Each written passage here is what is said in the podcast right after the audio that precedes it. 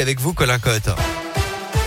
Bonjour Alexis, bonjour à tous. À la une de l'actualité ce matin, dépannage de fumée aperçu tôt ce matin aux environs de Lviv, la grande ville de l'ouest de l'Ukraine. Le secteur de l'aéroport aurait été visé par des frappes de l'armée russe. Le maire de la ville assure que les missiles n'ont pas directement touché les installations.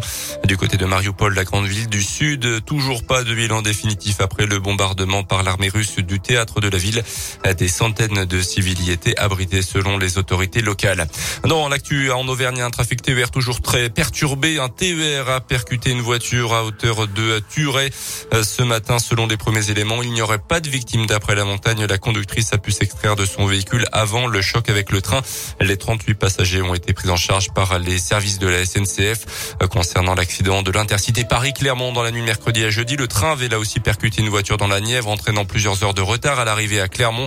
Les investigations ont permis d'établir que le véhicule était vide, abandonné au milieu des voies. Un individu de 49 ans a été interpellé quelques heures plus tard. Il aurait voulu éviter un sanglier et pris de panique et sous l'emprise de l'alcool aurait donc laissé sa voiture sur place euh, sans voir qu'il se trouvait sur une voie ferrée. La SNCF s'est engagée à rembourser à 150% le prix du billet aux passagers. En foot, Lyon qualifié pour les quarts de finale de la Ligue Europa de football hier soir, un partout face au FC Porto à domicile à l'OL Stadium. Les Lyonnais l'avaient emporté au match aller 1-0. Le tirage au sort aura lieu en début d'après-midi. Notez que la 29e journée de Ligue 1 commence ce soir avec un duel de mal classé entre Saint-Etienne et Troyes. Le Clermont Foot à Lens demain après-midi. Sandy Malévinac touché par le Covid.